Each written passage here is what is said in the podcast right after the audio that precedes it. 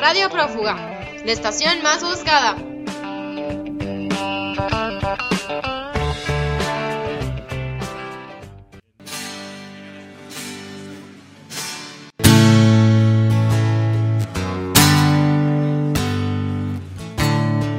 Peces de ciudad. Hola Radio Escuchas, bienvenidos a una nueva emisión de Peces de Ciudad. Hoy hablaremos sobre arte, noticias, recomendación musical y una leyenda. Esperemos que lo disfruten.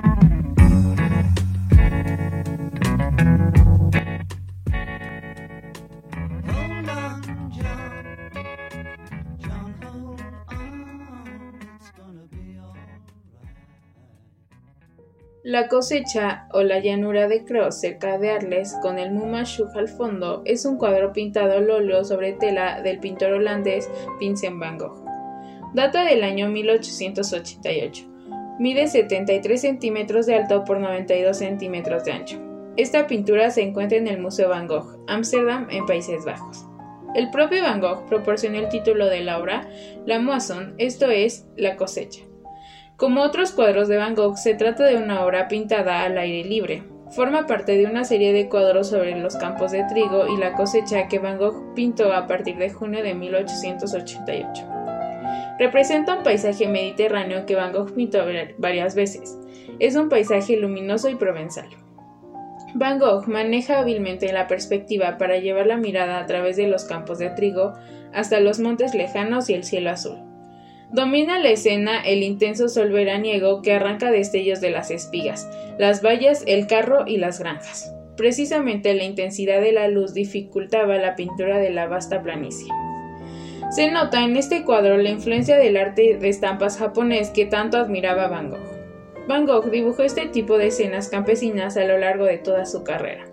Consideraba que el trabajo de campo era duro y poco recompensado, lo que para él tenía un significado simbólico, ya que equivalía a la labor espiritual del hombre en la tierra.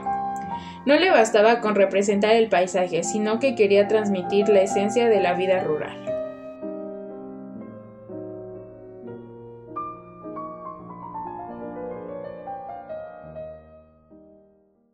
People are taking back their country.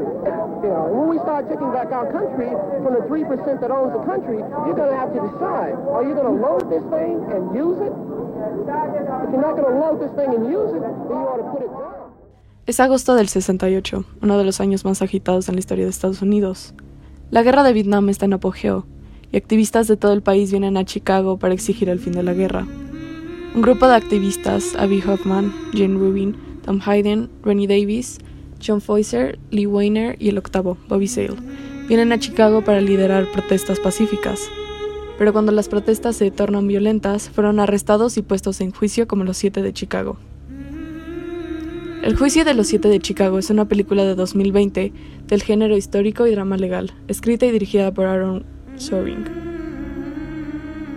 Recomendamos mucho esta película porque tiene muchos elementos de películas clásicas de juicios de Hollywood. La edición y el guion son excepcionales en la forma de contar una historia. Tienen diálogos inteligentes pero naturales, casi siempre abundantes y rápidos. Pero también tiene un toque fresco, presentando ideas claras sin importar de quién provengan. La música de diferentes géneros que contribuyen para llegar al clímax de diferentes secuencias. Los enjuiciados eran personas de distintos contextos y distintos intereses, pero con una idea común. La idea que los unió para manifestarse. Llaman a la unidad y el valor que se necesita siempre para defender la verdad. Música.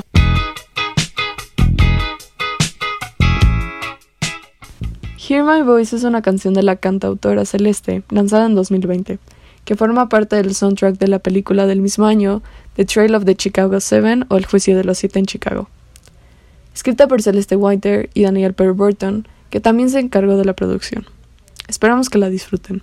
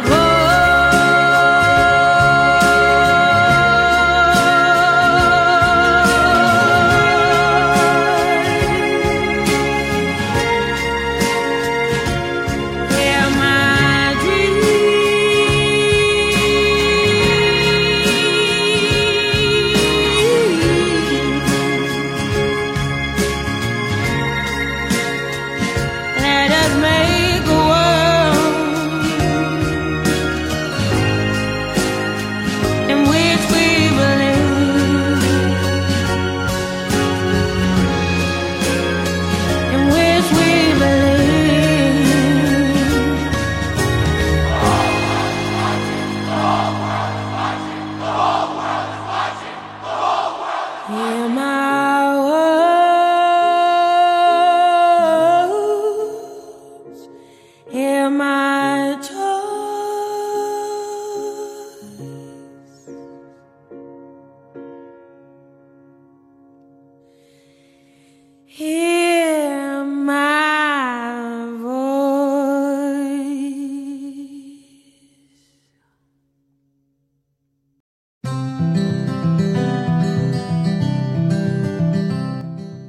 Eclipse solar total oscurece la Antártida. El eclipse solar total, ocurrido la madrugada de este sábado 4 de diciembre, provocó que la noche cayera por más de 40 segundos en el día eterno del verano austral en la Antártida profunda, único lugar en el mundo donde- se observó la totalidad del fenómeno astronómico. Se vio excelente, indicó la AFP, el académico de la Universidad de Santiago de Chile, Raúl Cordero, sobre el acontecimiento que pudo ser apreciado también a través de la transmisión en directo de la NASA.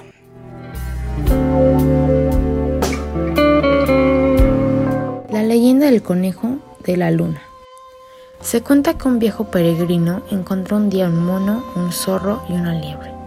El hombre, de avanzada edad, se encontraba agotado por su viaje, lo cual le llevó a pedir a los tres animales con favor que le consiguiesen algo de comida. El mono se subió a un árbol y recogió frutas. El zorro, con su gran agilidad, atrapó un ave. Y la liebre, con gran pesar, volvió con las manos vacías.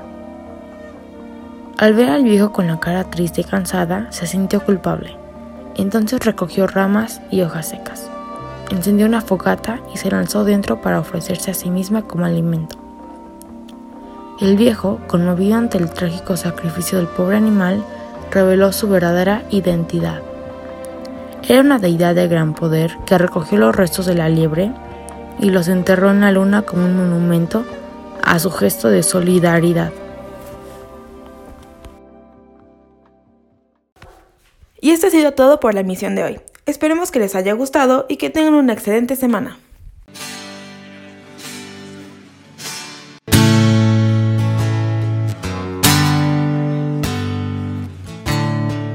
Peces de ciudad.